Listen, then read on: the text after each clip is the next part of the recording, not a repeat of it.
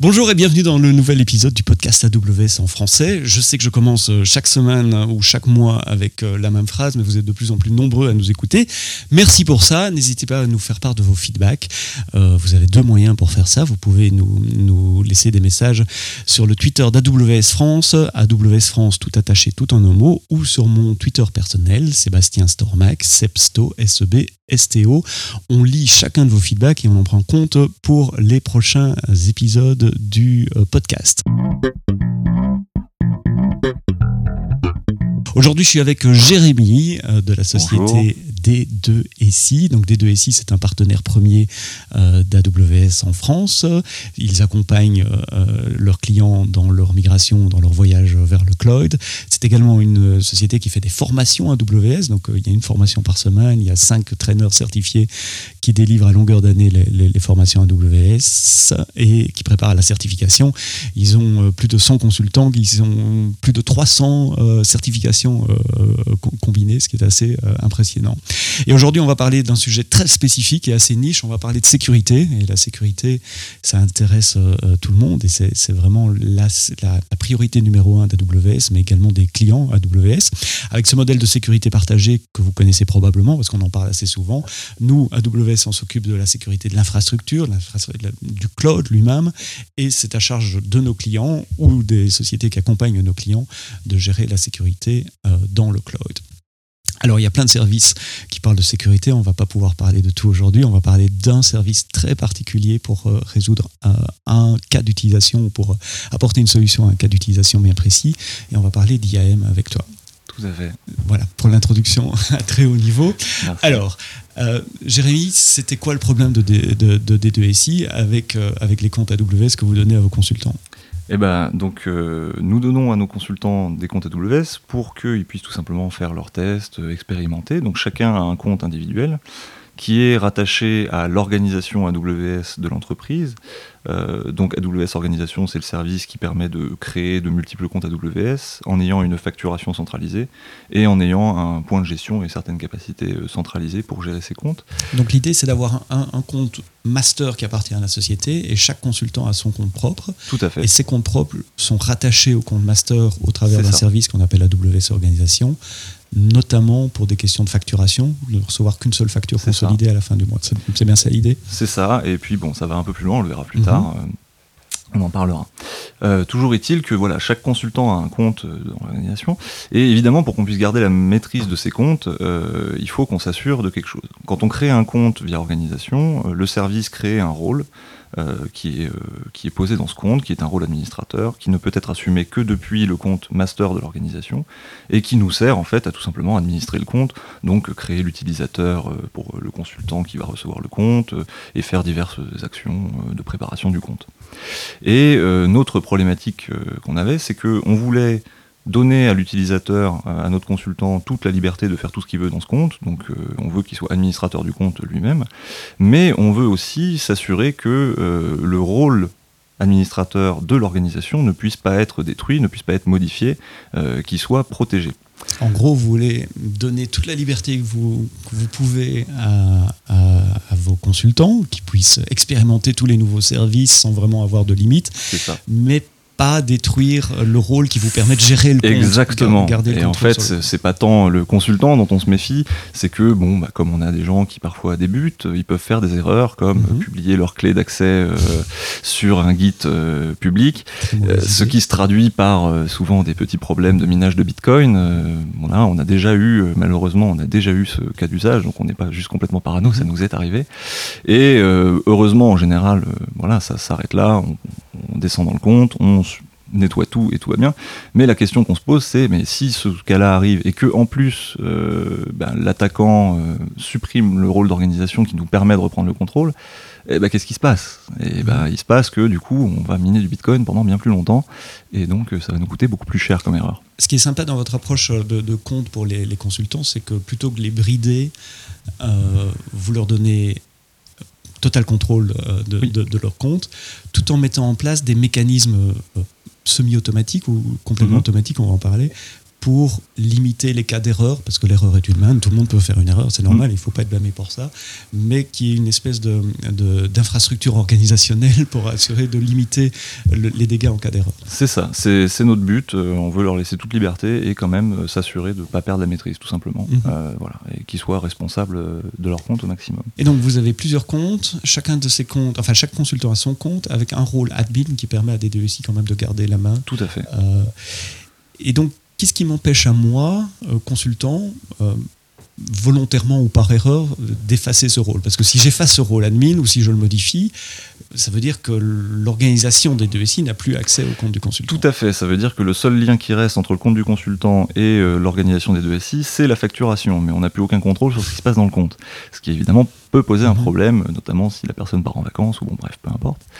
Euh, et euh, la question donc qu'est-ce qu'on peut faire contre ça? Eh ben historiquement, jusqu'à il y a un petit peu plus d'un an, la réponse était très simple, on ne pouvait rien faire. Mhm. soit on limitait drastiquement les possibilités du consultant, et auquel cas ok, on pouvait pouvait protéger notre rôle, mais d'un autre côté, il était limité, il ne pouvait pas faire tous les tests qu'il voulait.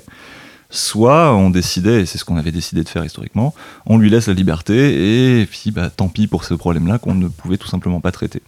Donc on avait décidé de favoriser la liberté des consultants. Les choses ont changé avec euh, l'arrivée l'année dernière, il me semble que c'était en juin, euh, des Boundary Policy. Alors, donc là, on, parle d'IAM, euh, Identity and Access Manager, qui est le, service gratuit qui permet de gérer les comptes, les, pas les comptes, pardon, les rôles, les mhm. users, les groupes et les permissions de ces groupes. Et donc, euh, il y a à peu près un an, AWS a introduit ce concept de boundaries. Tu peux nous expliquer ce que c'est qu'une boundaries oui, en IAM Tout à fait. Donc, euh, une boundaries, à la base, c'est une policy IAM. Donc, c'est une policy très classique qui est écrite comme n'importe quelle autre policy, avec le même langage de policy, JSON, statement, que tout le monde adore, que tout le monde connaît. Euh, la différence, c'est la manière dont on attache cette policy. Donc, elle peut être euh, attachée classiquement, ça c'est euh, comme avant, et la nouvelle possibilité, c'est de l'attacher en tant que boundary. Donc, ça peut être attaché en tant que boundary sur un utilisateur ou sur un rôle. Et l'effet concret, c'est que une fois qu'on a fait ça, les droits réels de l'utilisateur ou du rôle en question c'est l'intersection euh, logique entre ce que la boundary permet et ce que les droits de l'utilisateur permettent. Donc si j'essaye de représenter ça visuellement, si on fait euh, euh, deux cercles sur un tableau blanc, j'ai un cercle avec les permissions qui sont attachées à l'utilisateur et le rôle, c'est le classique d'IAM. Mhm. Il vient s'ajouter un second cercle avec les permissions qui sont autorisées ou non par le, boundaries et ce que l'utilisateur aura vraiment le droit de le faire, c'est l'intersection de ces deux cercles. Exactement, c'est tout à fait ça. Euh, et en fait, ça, ça, permet un cas intéressant, qui est d'ailleurs le premier cas d'usage qui a été repris dans le blog, euh, dans la note de blog qui avait annoncé l'arrivée des Boundary. C'est qu'il est possible d'écrire cette policy euh, via des statements un peu, on va dire, intelligemment mhm. faits, pour que, en fait, elle force sa propre réplication. Alors attention, ça ne veut pas dire que ça se passe tout seul et qu'elle se réplique automatiquement, ça veut dire qu'on peut l'écrire de sorte à ce que l'utilisateur sur lequel on pose cette soit forcé, dans le cas où il crée un nouveau rôle ou crée un autre utilisateur, qu'il soit forcé de reporter la boundary sur ce nouveau rôle, ou sur ce nouvel utilisateur. Donc en fait, la policy est écrite de sorte à ce qu'il euh, soit interdit à l'utilisateur de créer un, autre rôle ou un autre utilisateur sans mettre la boundary dessus ce qui fait qu'en fait, elle force sa propre réplication. Et donc, comment on fait ça? On, on, prend la policies, il y a le principal, il y a l'action qui est par exemple de mm. créer un rôle, et puis on va dire, on fait un deny si une condition n'est pas. C'est exactement ça. Euh, l'arrivée des boundary dès le début euh, a été euh, associée avec l'arrivée d'une nouvelle condition spécifique à IAM. qui est, alors je me souviens plus exactement, mais c'est. IAM de point permission boundary, il me semble. Et donc, quand on fait le call create role, par exemple, on peut dire deny create role si la condition euh, IAM boundary euh, n'est pas notre boundary euh, n'est pas respectée.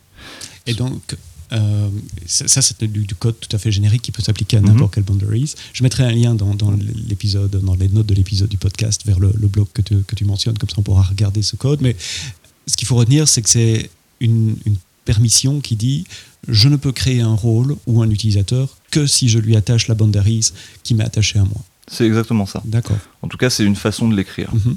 On pourrait faire des choses plus compliquées, mais euh, L'idée de base est celle-là. Et donc, comment vous utilisez ça pour, euh, pour euh, le use case qui nous intéresse? Donc, je rappelle, le use case, c'est dire je veux pas que mon consultant efface mon, mon rôle Eh ben, d'administration. Exactement. Et ben donc, en fait, on, on l'a dit. Donc, une boundary, c'est euh, déjà, elle va venir limiter les droits de l'utilisateur, puisque ces droits réels vont être l'intersection entre ce que la boundary dit et ses droits disent. Mhm. Donc, il faut, pour qu'il ait un droit, que ce soit déjà dans la boundary. Donc, en fait, tout simplement, on va écrire une boundary qui se réplique automatiquement et qui ne donne pas à notre consultant le droit de euh, modifier, on va dire, de, oui, de modifier ou de supprimer notre rôle d'organisation. Euh, et voilà. Et comme il va être obligé de répliquer cette boundary euh, à chaque fois qu'il crée un- une nouvelle entité IAM, donc un nouveau rôle ou un nouvel utilisateur, euh, et ben il pourra pas en fait sortir de cette frontière indépassable. Euh, En fait, le nom boundary représente bien, parce que c'est c'est vraiment un espèce C'est de, une de frontière. bulle, une frontière, une bulle, et je suis dans ma bulle et je peux pas, c'est exactement je peux ça. pas en sortir. Donc, le, le use case euh, typique des boundaries, c'est éviter euh, l'escalation de privilèges, Exactement. donner à un rôle, à un groupe, à un utilisateur plus de privilèges que ce que je n'ai reçu moi-même. Exactement, et euh, c'est c'est un use case qui était euh, important et bienvenu, puisque euh, si on fait un petit peu d'historique, avant l'apparition des boundaries, euh, dès qu'un utilisateur avait la possibilité de créer un rôle euh, et de lui attacher des permissions, il n'y avait aucun moyen dans le langage IAM d'exprimer une interdiction de créer un rôle euh, administrateur, par Mhm. exemple. Ce qui fait que l'utilisateur, dès lors qu'on lui donnait l'autorisation de créer un rôle, eh ben, il pouvait créer un rôle assumable par lui et administrateur. Donc, je crée mon propre rôle admin, j'assume ce rôle-là, et voilà, je suis admin. C'est exactement ça. Et du coup, euh, avec les boundaries, bon, il peut toujours créer un rôle, il peut toujours faire en sorte que ce Mhm. rôle soit admin dans les permissions qu'il lui donne, sauf qu'il sera obligé de répliquer sa boundary dessus, Mhm. et donc il sera obligé de répliquer ses propres limitations sur le rôle. Sur le rôle qu'il va De fait, il ne peut plus créer un rôle ou un autre utilisateur qui ait plus de droits que lui-même. Génial, donc les boundaries, ça, ça résout euh, votre problème. Ouais. Comment vous les avez appliqués euh, sur le compte de vos, de, de- de vos consultants? Donc, puisque on a des consultants qui arrivent régulièrement et qu'il faut donc créer euh, régulièrement des comptes, euh, on a un script qui fait ça. C'est un script Python qui utilise les API de AWS Organisation pour faire la création de compte, euh, puis ensuite va assumer le rôle admin créé pour créer l'utilisateur, mettre un mot de passe temporaire dessus, envoyer un mail à l'utilisateur pour lui donner toutes les informations de connexion. Euh, donc ce script-là, on l'a modifié pour que, en plus, dans ses actions de préparation, eh bien, il crée la boundary. On a un template euh, qui, euh, Mhm. qui sert de voilà pour créer la boundary euh, et applique la boundary sur l'utilisateur. Donc on a juste, on va dire, ajouté une étape euh, sur le script de création des comptes. Et puis évidemment, il a fallu reprendre l'existant. Euh, on avait déjà des comptes de créer euh, qui n'avaient pas la boundary. Et donc là, bon, bah, on a écrit euh, un script euh, qui très rapidement passe dans tous les comptes de l'organisation, euh, fait la liste de tous les utilisateurs et rôles existants, et pareil, applique crée cette boundary et la l'applique sur toutes les entités. Et ça, c'était un one-shot, c'était un truc à faire une seule Ça, fois. c'était un truc Mhm. à faire en une seule fois, tout à fait. ouais. D'accord. Et puis, euh, Et puis, bah, du coup, euh, résultat, donc euh, l'objectif est atteint. les utilisateurs n'ont pas les droits de modifier ou de supprimer notre rôle d'organisation. Mhm. Ils n'ont pas non plus la possibilité d'escalader leurs droits. mhm. Donc l'objectif est purement atteint. Par contre, euh, il y a un petit souci, c'est que, comme on l'a dit, la Boundary n'est pas, euh, n'est pas un mécanisme automatique de, qui se réplique, c'est un mécanisme qui force l'utilisateur à faire euh, la réplication, mais ça reste une action qu'il doit faire. Donc c'est-à-dire que euh, il doit modifier son comportement pour, euh, pour tenir compte de l'existence de la boundary. Donc ça, ça a, ça a deux conséquences. Euh, il y en avait une première, c'est que donc comme on fait beaucoup d'automatisation, on utilise du CloudFormation, on utilise du Terraform, c'est les technologies euh, qui composent Mhm. peut-être sans doute 99% de ce qu'on fait. Euh, et bah évidemment, les comptes des consultants servent notamment pour eux à tester ce qu'ils écrivent avant d'aller l'appliquer chez les clients. Euh, et il y a deux problèmes, c'est que déjà, bon, concernant CloudFormation, les boundaries n'étaient pas prises en compte quand elles sont sorties, donc ils ne pouvaient tout simplement pas plus faire de CloudFormation dans leur compte. un problème récurrent avec CloudFormation. Il y a quelques dommage. semaines, souvent, au minimum, Voilà, entre le moment où une fonction sort et, au moment où elle est disponible sur CloudFormation. Et côté Terraform, ça a été un petit peu plus rapide parce que la communauté, bon, c'est Mhm. open source, etc. Néanmoins, euh, comme Terraform, euh, ben, voilà, soit on écrit le Terraform en mettant une boundary, soit on l'écrit sans. Mhm. Or, chez les clients, euh, nous, on l'a mis en place très très rapidement. Euh, donc, chez les clients, ça se voyait pas du tout, pour, pour ainsi dire. Et donc, les consultants se retrouvaient obligés à modifier les templates qu'ils ont testés sur leur compte pour euh, les adapter euh, aux clients. Donc, si pas- j'essaye de résumer, le fait que votre boundaries ait une condition qui dit euh, il faut attacher cette boundary sur toute création de compte. Mhm. Tous les scripts qui créaient des comptes ou qui, créaient des rôles foiraient parce que ces scripts, évidemment, ils n'étaient pas prévus pour ajouter. C'est exactement ça. D'accord. La, limitation euh, marche très bien. Et donc, elle marche également pour tout ce qui est automatisation. Mais donc les consultants, ils ne devaient pas être super contents. Donc les consultants n'étaient pas super contents. euh, donc bon, bah, évidemment, on a fait ce qu'on fait d'habitude en sécurité. On a dit bon bah c'est comme ça, adaptez-vous. Euh, voilà. Mais il y a encore un autre truc qui est, qui est embêtant et qui lui, alors parce que ce CloudFormation a fini par supporter les Boundary. Mhm. Euh, sur Terraform, on a pu trouver, euh, notamment avec les évolutions récentes, hein, on, a, on a des moyens, les, les consultants ont trouvé des, des petits moyens pour prévoir leur, leur template de sorte à ce que les modifications soient minimales pour dire avec ou sans Boundary. Donc ça, bon, ça, ça s'est résolu, on va dire, en quelques mois. Par contre, il y a aussi tous euh, les services AWS qui euh, essaient de nous aider en créant eux-mêmes les rôles dont ils ont besoin. Donc Par ces services-là, souvent, Tu as un exemple de, de, de service oui, alors on a Deepracer qui récemment est arrivé. Ouais. On a CodeStar. CodeStar est un, est- alors lui est un véritable enfer avec les boundaries. C'est complètement inutilisable. Euh, Donc ces services, ils créent des rôles. oui. Évidemment, ils connaissent pas votre boundaries. Ça Et bien. voilà, ils savent pas qu'il y a une boundary à mettre, donc ils essaient de créer le rôle quand l'utilisateur fait un call API ou fait un clic dans la console. Et sauf que bah, du coup, ça génère une erreur puisqu'il essaie de le créer sans boundary, c'est interdit euh, et ça ne marche pas. Certains services permettent, euh, donnent l'alternative hein, entre euh, créer automatiquement le rôle ou euh, passer un rôle euh, déjà existant, donc donner l'ARN d'un rôle existant. Donc pour ces services-là, on s'en sort, on, crée, on pré-crée le rôle comme il Mhm. faut, et puis ensuite on le passe au service. Mais d'autres euh, ne permettent pas de le faire. CodeStar est un très bon exemple, et lui c'est le pire de tous, parce que non seulement il faut initialiser CodeStar, et il essaie de créer des rôles, mais en plus, à chaque fois qu'on crée un projet, il utilise les rôles qu'on a créés précédemment pour créer d'autres rôles pour le projet. Et là, ça devient vraiment, euh, Oui, vraiment tricky. Les rôles sont imbriqués. euh, Exactement, à- à différents et- donc là, j'étais consultant euh, des deux ici. Je vais faire quoi? Aller frapper à la porte de l'administrateur Eh ben, c'est un peu dire, ça, Est-ce que tu peux me créer des rôles hein? Exactement, c'était voilà, quand il y avait ces use cases là, ben, on allait un peu à la main dans le compte du consultant en utilisant le rôle de l'organisation qui lui évidemment n'est pas limité et pas concerné par les pour initialiser les services et puis ensuite voilà laisser le consultant les utiliser. Ça me rappelle un peu l'organisation IT euh, du siècle passé où il fallait aller frapper à la porte des, des sysadmins pour dire j'ai besoin de telle Mmh. permission. C'était- un peu ça. Alors bon, évidemment, on est beaucoup plus réactif et agile chez les ESI, mais euh, mais oui, il y avait cette composante là qui était complètement sous-optimale. Après, bon, heureusement, le- le- les use cases où il y avait vraiment pas le de possibilités pour s'en sortir euh, aux consultants étaient assez limitées. hein. Il y a CodeStar, euh, il y a euh, Deepracer, il y avait aussi euh, Workspace qui Mhm. était euh, concerné. La plupart des autres services, ils se prenaient l'erreur et puis bah, finalement, ils avaient qu'à créer le rôle Manuellement. manuellement, le passer au service et ça se passait bien. Malgré tout, bon, il y avait, voilà, c'était, c'était pas toujours très bien vécu par les consultants. Et puis, il y a quelque chose qui est arrivé euh, cette année. C'est assez récent. On parle d'un changement qu'on a introduit en, en mars de cette Oui, année. si- c'est si- ça, si c'est fin mars. Mhm. Et fin mars, et alors donc là, faut qu'on parle de SCP. Ah, qu'est-ce que c'est qu'SCP Alors qu'est-ce que c'est que SCP Donc SCP, c'est les Service Control Policy. Ce sont des policies très similaires euh, à IAM. En fait, ce- ce- ce- le langage est celui de Mhm. IAM. Et la différence, c'est que ces policies résident au niveau du compte master organisation.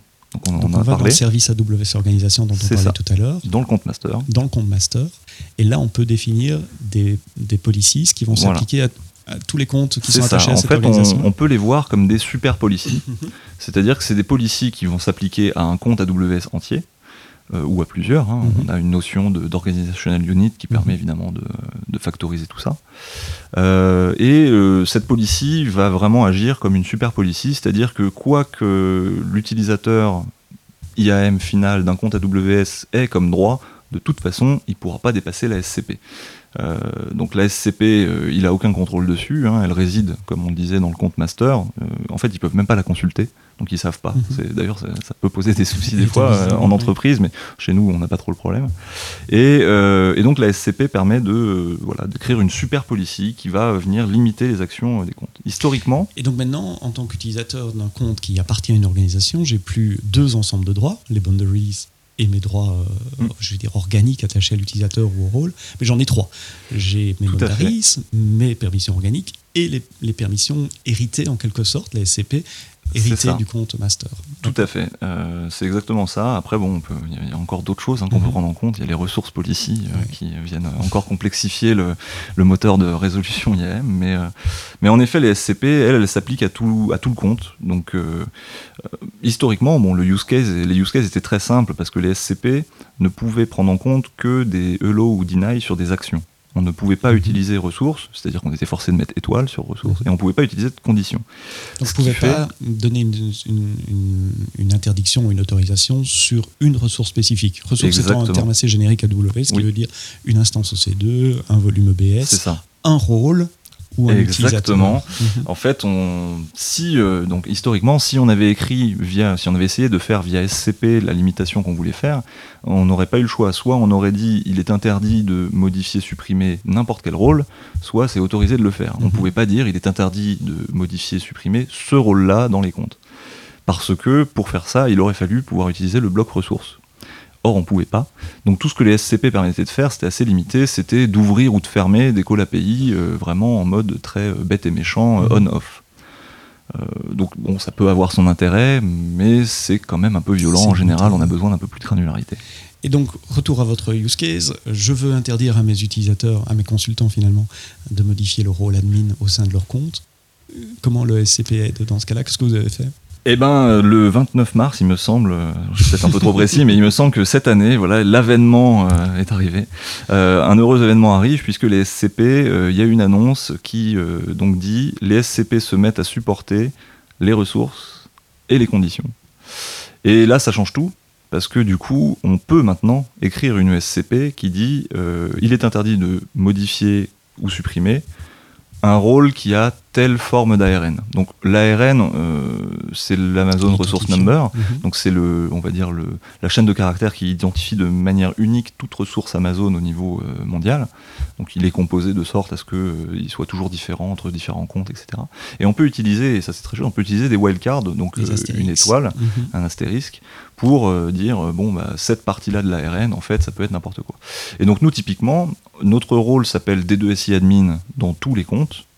Et, euh, eh ben, on a juste eu à écrire euh, il est interdit de supprimer ou de modifier euh, ressources, l'ARN du rôle des deux admin avec juste une étoile au niveau du, du, numéro de compte. Et donc, de fait, la SCP s'applique à tous les comptes. Et dans tous les comptes, le rôle des deux admin est matché par cette ressource.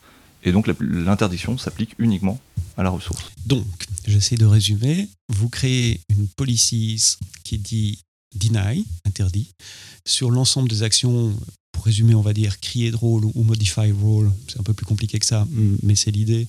On ne peut pas ni effacer ni changer les permissions de ce rôle-là. Euh, les policies attachées à ce rôle-là pour tous les rôles qui portent le nom des deux SI admin dans n'importe quel compte euh, AWS. Et cette policy, elle est attachée à AWS Organisation sur votre master account et c'est AWS Organisation, le service qui va euh, on va dire, de façon imagée, pousser, c'est pas techniquement c'est pas correct, mais les comptes qui dépendent de cette organisation vont hériter, euh, c'est plus correct, vont hériter euh, de, cette policy là. Et donc elle s'applique automatiquement par défaut et sans rien avoir à faire sur tous les comptes qui sont créés et rattachés à cette organisation. C'est le gros avantage, c'est mhm. que c'est une policy centrale qui se manage de manière centralisée et il n'y a rien à faire pour qu'elle s'applique euh, sur les comptes de l'organisation. Donc quand on crée un nouveau compte de consultant, on n'a rien de spécifique à faire dans son compte pour que l'interdiction de modifier le rôle des deux SI admin euh, prenne effet. Le simple fait que le compte soit créé au sein de l'organisation euh, et potentiellement posé dans l'OU, donc dans l'unité d'organisation euh, qu'il faut, donc celle des consultants en l'occurrence. Mhm. Euh, le simple fait de faire ça fait que automatiquement et instantanément, hein, c'est mhm. assez, assez, chouette les SCP pour ça, voilà, l'interdiction de modifier le rôle prend effet. Il n'y a pas de délai de propagation. Non, il n'y a pas de délai. C'est un avantage complémentaire aussi si jamais le consultant vous quitte pour quelque raison que ce soit et récupère son compte, vous détachez le compte de l'organisation et ça, ça annule l'effet de la, SCP finalement. Tout à fait, oui. Si, encore testé ce ça, alors ce use case n'est pas encore arrivé, mais en effet, on peut imaginer qu'un consultant qui quitte l'entreprise euh, puisse tout simplement poser sa carte bancaire sur son compte mhm. des deux SI, détacher le compte de l'organisation, et il peut le faire de lui-même. Mhm. Euh, et ça y est, il est plus soumis. Euh, et donc il pourra effacer le rôle. Il pourra effacer le rôle, et une fois qu'il a mis sa carte, à la rigueur, c'est légitime. Et donc les boundaries sont plus nécessaires dans ce cas-là? Alors elles sont plus nécessaires pour, notre use case, mhm. euh, puisque la protection d'une ressource, nous voilà, notre use case est très spécifique, on a une ressource qui est identique dans tous les comptes et qui doit être protégée. En fait, on a plus que ça, mais celui-là est, euh, est, un bon exemple. Et donc pour ce use case-là, clairement, les SCP deviennent très très supérieurs. Ça peut s'appliquer à d'autres ressources à protéger. Je pense à CloudTrail par exemple. Le fait d'activer CloudTrail, on pourrait avoir une SCP qui dit j'interdis de désactiver CloudTrail. Oui, alors on n'a même pas besoin de ça parce qu'en fait euh, maintenant il y a des cloud trails d'organisation qui existent et qui, on va dire, toutes seules euh, mhm. se, font cette chose-là. Mais oui, c'est possible de le mhm. faire. Euh, en fait, tant que on n'est plus limité en fait. Les SCP n'ont plus aucune limitation. On peut utiliser maintenant toutes les ressources qu'on pourrait utiliser mhm. dans une euh, policy IAM normale. On peut utiliser toutes les conditions qu'on pourrait utiliser dans une euh, ressource policy normale. La seule limite, euh, c'est que il faut que les statements soient de type deny, mais à la rigueur c'est anecdotique.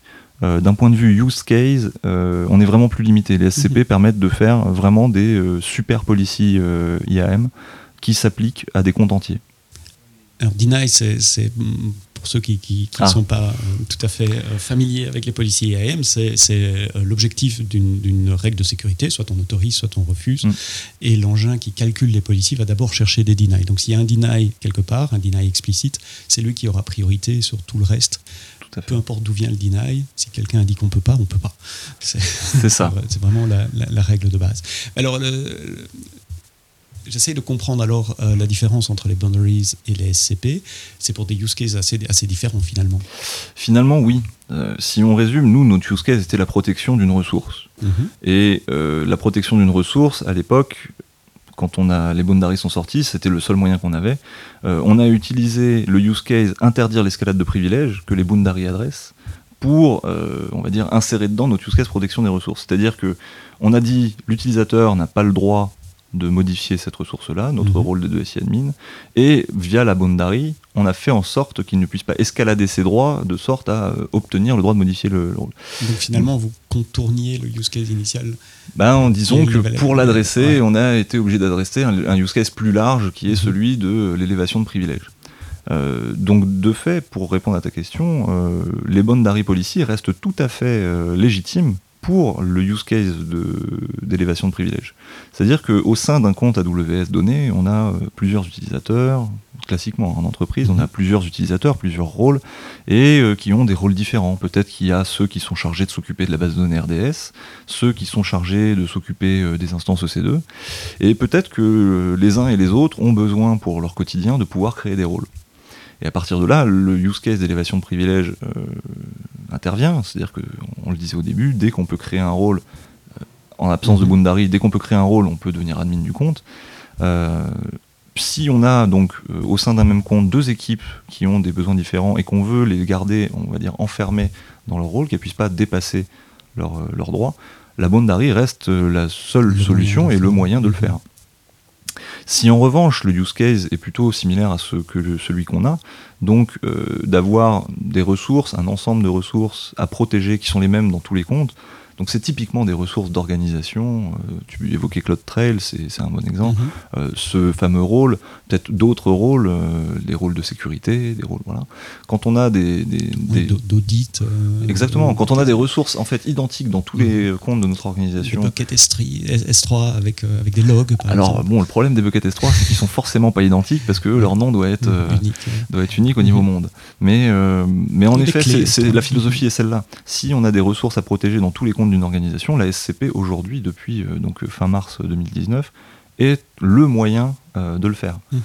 Si euh, on veut simplement voilà, créer différents rôles au, sens vraiment conceptuel, hein, un rôle database admin, un rôle instance admin, et qu'on veut limiter les gens qui bénéficient de ces rôles dans leur rôle, la Boundary reste en fait le moyen d'éviter l'escalade de privilèges et le seul qui existe. D'accord, donc deux use cases, boundaries pour éviter euh, l'escalation de privilèges, je ne peux mm. pas donner à quelque chose que je crée plus de permissions que j'ai moi-même, et euh, les services control policy qui font partie donc du service AWS organisation pour donner, pour protéger certaines ressources et euh, éviter que des comptes rattachés à une organisation ou des utilisateurs de ces comptes puissent effacer des ressources système qui doivent être présents dans tous les comptes et euh, auquel on ne peut pas toucher. Touche pas à ça, mhm. c'est pas pour toi, c'est pour nous. Euh, alors ici, on a parlé de multi-compte euh, dans un environnement SS2I. Vous avez des consultants qui ont la liberté de pouvoir faire ce qu'ils veulent, ce qui est un confort de travail que j'apprécie, que j'apprécierais énormément en tout cas. mais pour les entreprises, pour nos clients qui nous écoutent, avoir plusieurs comptes, pour vos clients également, mhm. avoir plusieurs comptes, c'est tout à fait normal. Quelle est la, structure multi-compte que tu vois d'habitude chez, chez les clients?